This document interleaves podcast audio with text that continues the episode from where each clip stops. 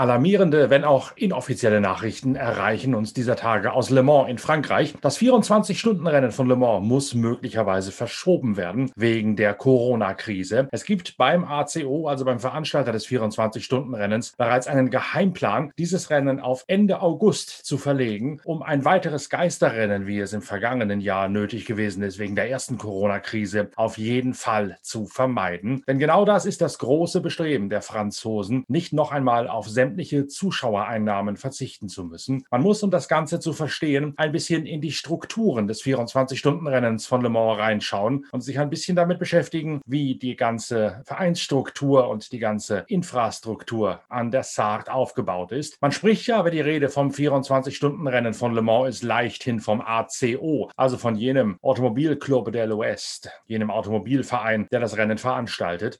Das ist allerdings kein Club im klassischen Sinne, sondern dahinter ist das gestellt, was man im Steuerberater Deutsch einen wirtschaftlichen Geschäftsbetrieb nennen würde. Also eine Art GmbH, allerdings eine GmbH ohne Gewinnerzielungsabsicht ähm, offiziell. Deswegen ist sie steuerbefreit nach französischem Recht. Dieser ACO vermarktet das 24-Stunden-Rennen. Er kassiert sämtliche Sponsoreinnahmen, er kassiert sämtliche Zuschauereinnahmen und er vermarktet auch die WEC, die Sportwagen-Weltmeisterschaft, also die ja auf dem Fundament des 24-Stunden-Rennens von Le Mans fußt und von dort ausgesprissen ist. Der ACO ist bei den Einnahmen maßgeblich auf die Zuschauereinnahmen angewiesen. Da geht es um äh, mindestens zweistellige Millionenbeträge, die an Zuschauereinnahmen reinkommen. Im vergangenen Jahr hat man seitens der Franzosen bewusst darauf verzichtet, diese Zuschauereinnahmen einzunehmen, weil man das Rennen irgendwie austragen musste, weil man um den Sponsoren, die bereits eingezahlt haben, zumindest einen kleinen Gegenwert bieten konnte. Die Sponsoren haben, das ist die erfreuliche Nachricht aus Sicht der Franzosen, wenig Regressforderungen gestellt, wenig von dem zurückhaben wollen, was sie eingezahlt haben ohne Zuschauer. Der ACO hat von sich aus auf Standmiete verzichtet bei den Sponsoren, weil zum Beispiel es keinen Sinn ergeben hätte für die Werbepartner, sich in diesem Village, also in dieser ähm, flanierartigen, äh, jahrmarktartigen Flaniermeile zwischen dem Dunlop-Bogen und dem inneren Fahrerlager zu präsentieren. Da ist normalerweise immer ein Riesenrummel, wo die Zuschauer durchflanieren und wo jeder Sponsor, der es möchte, sich präsentieren kann, seine Produkte hinstellen, seine Öldosen, seine Motoren, seine Autos, seine Klamotten, was auch immer. Das ist wie ein riesiger Flohmarkt oder wie eine riesige Messe aufgebaut und die Sponsoren müssen ordentlich dafür bezahlen, dass sie sich dort präsentieren können. Diese Summen hat der ACO den Sponsoren in diesem Jahr erlassen äh, als Gegenleistung oder aus, äh, aus Kulanz, weil es keinen Sinn ergibt, sich dort zu präsentieren.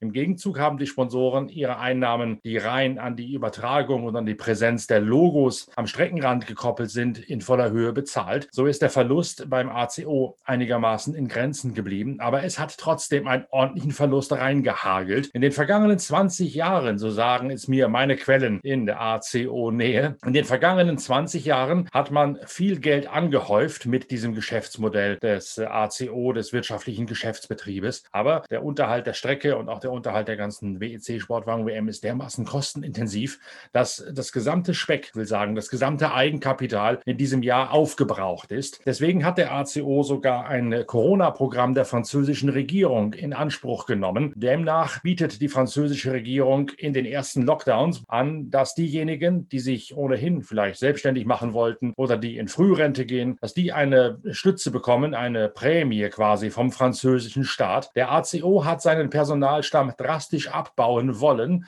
hat insgesamt das interne Ziel ausgegeben, 30 Leute zu entlassen oder 30 Leute loszuwerden. 20 Leute haben dieses Angebot des Corona-Programms vom Staat mit der Sonderprämie für ein vorzeitiges Ausscheiden angenommen. Der Rest muss noch abgebaut werden. Da ist man noch nicht ganz fertig mit der Aktion. Und weil der ACO auch solche Angst hat, dass man ein weiteres Jahr mit Geisterrennen planen muss, haben die Franzosen jetzt schon ein weiteres Corona-Programm bei der Regierung zumindest beantragt. Es gibt dort spezielle Corona-Kredite, die es in Deutschland in dieser Form nicht gibt. Die Franzosen sind da gerade bei der Unterstützung ihrer Firmen deutlich weiter, als die deutsche Regierung das ist. Und diese Corona-Kredite, da hat der ACO quasi schon mal einen Finger drauf gelegt. Er hat sie noch nicht abgerufen, aber er hat sie quasi abrufbereit beantragt. Er kann also, wenn es dieses Jahr tatsächlich darauf hinausläuft, wieder ein Geisterrennen fahren zu müssen, dann kann er die Corona Corona-Kredite vom Staat ohne große Verzögerungen sich auszahlen lassen und so die Existenz des ACO, des wirtschaftlichen Geschäftsbetriebs, sichern. Auch sonst gibt es einige Veränderungen bereits. So hat man den eigentlich für dieses Jahr avisierten Umbau der Boxenanlage auf 2022 verschoben, möglicherweise sogar mit der Option, das erst noch viel, viel später zu machen. 2021 werden, anders als ursprünglich geplant, auf jeden Fall keine Bagger anrollen an der riesigen Rennstrecke vor den Toren von Le Mans. Es bleibt auf jeden Fall alles wie gehabt. Sollte das Rennen verschoben werden müssen, was die erste Option ist, falls es tatsächlich noch schlimmer wird mit Corona in Frankreich, dann hat das auch einen Effekt auf das Le Mans Classic Rennen, also auf ein weiteres Rennen, das normalerweise kurz nach dem Haupt 24-Stunden-Rennen auf dem Programm steht. Dieses Klassikrennen ist ein riesiges Festival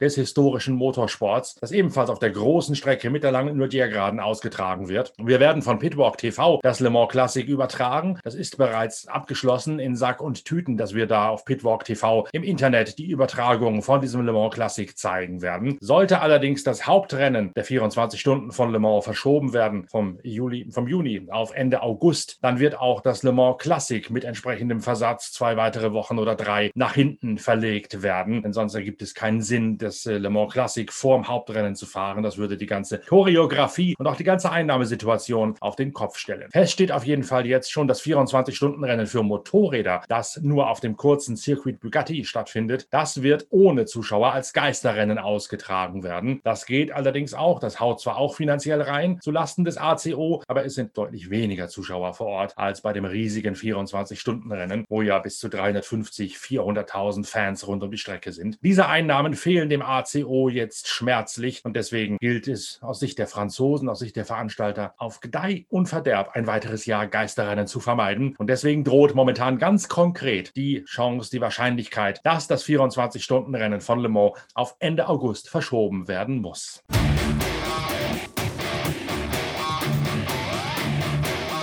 Die Sportwagen-Weltmeisterschaft soll ja in Portimao beginnen mit einem 8-Stunden-Rennen und dann als nächster Lauf das 6-Stunden-Rennen von Spa-Francorchamps. Portimao ist ja auch momentan ziemlich fraglich, weil es in Portugal ziemlich rund geht in Sachen Corona. Und in Frankreich droht momentan, so sagen es meine Quellen, auch der dritte Lockdown bereits. Der dritte Lockdown würde dann kommen, wenn die Corona-Zahlen sich weiter so schlecht entwickeln, wie das momentan aussieht. Die Franzosen fahren einen anderen Kurs. Die haben die Geschäfte offen gelassen. Die haben die Restaurants, Bars und Kneipen auch offen gelassen. Es erst ab gewissen Geschäftsgrößen, sagen wir mal ein Baumarkt oder ein Billigmöbelladen aus schwedischer Herkunft, so große Geschäfte, die müssen zubleiben. Kleinere Läden sind geöffnet, damit die Wirtschaft nicht komplett vor die Wand gefahren wird, wie es in Deutschland gerade passiert. Allerdings scheint das jetzt die Folge zu haben, dass dort die Corona-Krise weiter an Fahrt aufnimmt und dass die Infektionen sich wieder äh, stark ausmehren. Deswegen geht man in Frankreich davon aus, dass es bald den dritten Lockdown gibt, der dann einen so weitreichenden Schneeballeffekt haben wird mit Folgen und mit Kettenreaktionen, dass eben die Verlegung des 24-Stunden-Rennens von Le Mans letztlich unabdingbar sein wird. Das Ganze ein zweischneidiges Schwert, die Wirtschaft zu stützen, aber gleichzeitig nicht zu leichtsinnig umzugehen. Und auch in Frankreich scheint es so zu sein, dass die Schulen da ein maßgeblicher Treiber des Infektionsgeschehens sind. So sagen es zumindest meine französischen Quellen, dass auch da sehr viel über die Schule dann in die Familien hineingetragen wird und sich das Ganze dann so, wie deutsche Politiker Politiker sagen würden, diffus ausbreitet, dass man da äh, ratlos davor steht letzten Endes. Auf jeden Fall sieht es schwer danach aus, dass das 24-Stunden-Rennen von Le Mans Ende August stattfinden wird. Man kann da vielleicht schon in der nächsten Woche mit einer Verlautbarung äh, rechnen, zumindest mal mit einer Bestätigung, dass es diese Überlegung hinter den Kulissen gibt, dass man dort an einem Plan B arbeitet, statt Mitte Juni nun Ende August das 24-Stunden-Rennen zu fahren.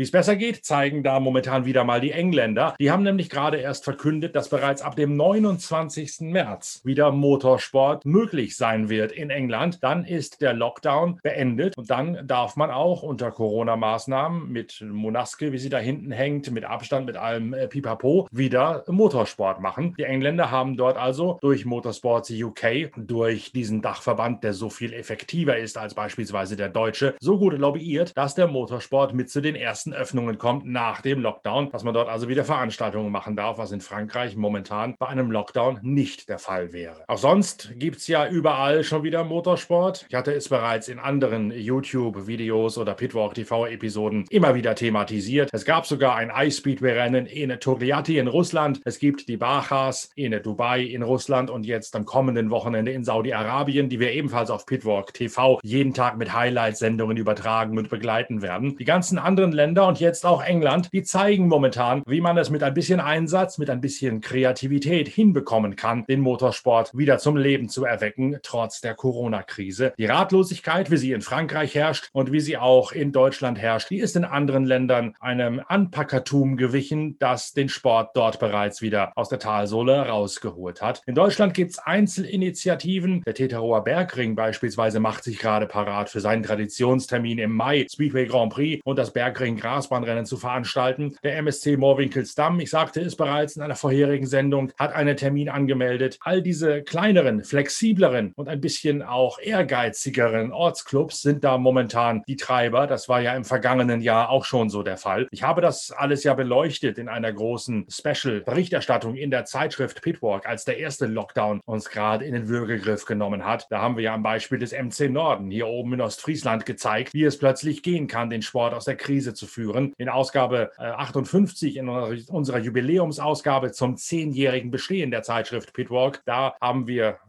gezeigt, wie das eh bei Motorsports UK funktioniert und in einem großen Interview auch schon gezeigt, wie die US-Amerikaner den Sport aus der Krise geführt haben. Und da spielen jene Selbst- oder Schnelltests, wie Jens Spahn möchte, nicht kann, nicht weiß und tralala, die spielen da eine ganz große Rolle, denn die sind bereits im vergangenen Jahr bei den IndyCar-Rennen an jeden Besucher, der Zutritt bekommen hat, in dem nur kleinen Kreis ausgehändigt worden. Da haben die Zuschauer beispielsweise in Iowa oder in Elkhart Lake, wo eine kleine Menge Fans erlaubt war, da haben die Zuschauer Schnelltests vor Ort machen müssen und sich dann erst quasi freigetestet, um zu diesen Rennen reinzukommen. Der Weg dort in den USA funktioniert also auch. Wir haben ihn in der Jubiläumsausgabe von Pitwalk dargestellt und es bleibt jetzt nur zu hoffen, dass möglichst viele aus Deutschland sich auch mal diese Positivbeispiele von Toliati in Russland bis rüber in die Vereinigten Staaten zu Herzen nehmen und dass es dann möglicherweise gelingt, in Deutschland den Sport neu zu starten und auch das 24-Stunden-Rennen von äh, von äh, Le Mans so über die Bühne zu kriegen, dass der ACO nicht noch in die Miesen kommt und die Corona-Hilfskredite der französischen Regierung abrufen muss. Momentan scheint das eine echte realistische Gefahr zu sein, wenn die Verlegung des Rennens immer noch in eine Geisterrennphase mit Zuschauerbandstrahl durch französisches Veranstaltungsverbot zusammenfällt.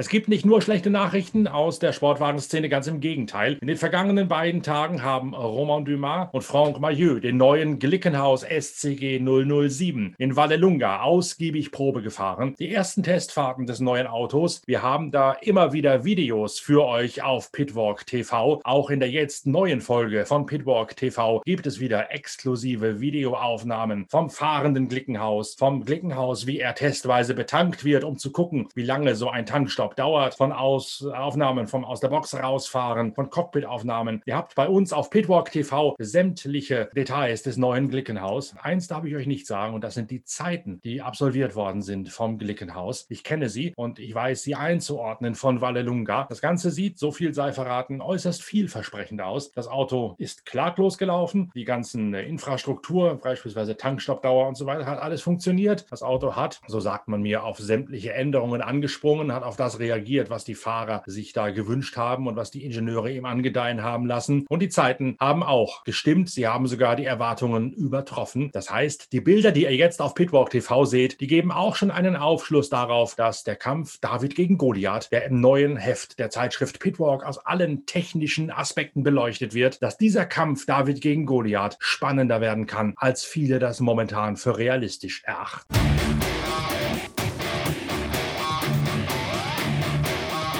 Auf Pitwalk TV habt ihr exklusiv die neuen, die ersten Bilder vom fahrenden Glickenhaus, dem Herausforderer von Toyota in der Hypercar-Klasse für die 24 Stunden von Le Mans. Die Geschichte dazu, die steht im neuen Heft der Zeitschrift Pitwalk. Dort erklären die beiden Chefkonstrukteure von Toyota und von Glickenhaus das jeweilige Konzept und alle technischen Details ihrer neuen Le Mans Erstligasportwagen. Der weitere Fahrplan des Glickenhaus-Teams sieht jetzt einen 30-Stunden-Test auf der Highspeedbahn in Monza in Italien vor. Erst danach wird die finale Homologation des neuen Autos beantragt. Die muss dann ja für fünf Jahre gelten, so wollen es die Hypercar-Regeln. In Monza, wenn es noch einmal richtig lange geradeaus geht, wird Le Mans simuliert mit der Unodier-Geraden und da kann man dann vielleicht noch einmal eingreifen, wenn man am technischen Konzept auf einer Höchstgeschwindigkeitspassage noch etwas ändern möchte. Erst danach wird die endgültige Homologation des Hypercar für den Start bei den acht Stunden von Portimao in Portugal beantragt werden. Wir halten natürlich weiterhin ein Auge und ein Ohr für euch offen auf der Hypercar-Entwicklung. In der Zwischenzeit empfehle ich, eingedenk dessen, was ihr gerade hier erfahren habt, die Lektüre sämtlicher Corona-Ausgaben von Pitwalk, nämlich das einmal das Heft mit dem zehnjährigen Jubiläum, mit Racing trotz Corona, USA und England als Vorbild, als Coverstory, aber auch die Ausgabe vom Frühling, als wir exklusiv dabei gewesen sind, wie beim MC Norden an der ostfriesischen Nordseeküste. Aller, aller, allererste Veranstaltung nach Corona wieder stattgefunden hat. Da erfahrt ihr viel darüber, wie man sowas macht und wie der MC Norden Norden immer noch eine Vorbildfunktion einnimmt für den ganzen deutschen Motorsport. Passt zu dem, was wir gerade auch exklusiv gehört haben von meinen Informanten aus Frankreich zur Verlegung des 24-Stunden-Rennens von Le Mans. Und jetzt fragt mich bitte nicht, woher ich diese Information habe. Wer hatte das gesagt? Das gibt es ja mittlerweile auch im Internet, dass manche Leute meinen, Informationen von Journalisten seien nur dann überhaupt ernst zu nehmen, wenn Journalisten sagen, wo sie es herhaben. Natürlich nicht. Natürlich ganz im Gegenteil. Diese Informationen unterliegen dem Quellenschutz und vor allen Dingen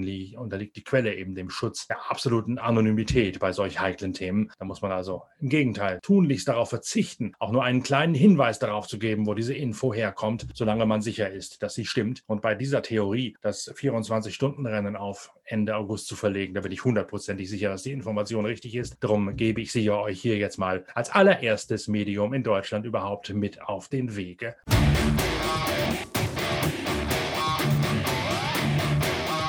Nächstes Wochenende geht es weiter bei uns mit der äh, Bacha aus Saudi-Arabien. Das passt zum Titelthema der jetzt gerade aktuellen Ausgabe der Zeitschrift Pitwalk, wo wir uns auf 80 Seiten mit ausgewählten Hintergrundthemen rund um die Rallye Dakar beschäftigen. Mit Hintergrundthemen, die ihr anderswo so auch nicht geboten bekommt. Also für alle Freunde des Marathon-Rallye-Sports ist das neue Heft ein Leckerbissen, ebenso wie für Fans des Sportwagen-Langstreckensports wegen der großen Technikgeschichte vom Hypercar von Toyota und von Glickenhaus, wo die beiden Konstrukteure uns da exklusive Einblicke gewähren. Es lohnt sich also auf jeden Fall, sich die beiden Corona-Ausgaben nochmal rauszusuchen oder sie bei uns auf shop.pitwalk.de zu bestellen oder das neue Heft sich zu besorgen, sei es bei uns oder sei es im Zeitschriftenhandel, wo es ja in ganz Deutschland mittlerweile auch trotz Lockdown erhältlich und verfügbar ist. Viel Spaß dabei. Wir hören uns sicherlich in der kommenden Woche mit einem weiteren Podcast mit näheren Informationen zum Test des Glickenhaus SCG 007 zu den beiden Tagen von Romain Dumas und Franck Maillot in Vallelunga Lunga wieder. Denn da gibt es noch eine ganze Menge mehr zu erzählen und ich freue mich schon drauf, das gemeinsam mit euch aufarbeiten zu können. Bis dahin, tschüss, danke fürs Reinhören, euer Norbert Okenga.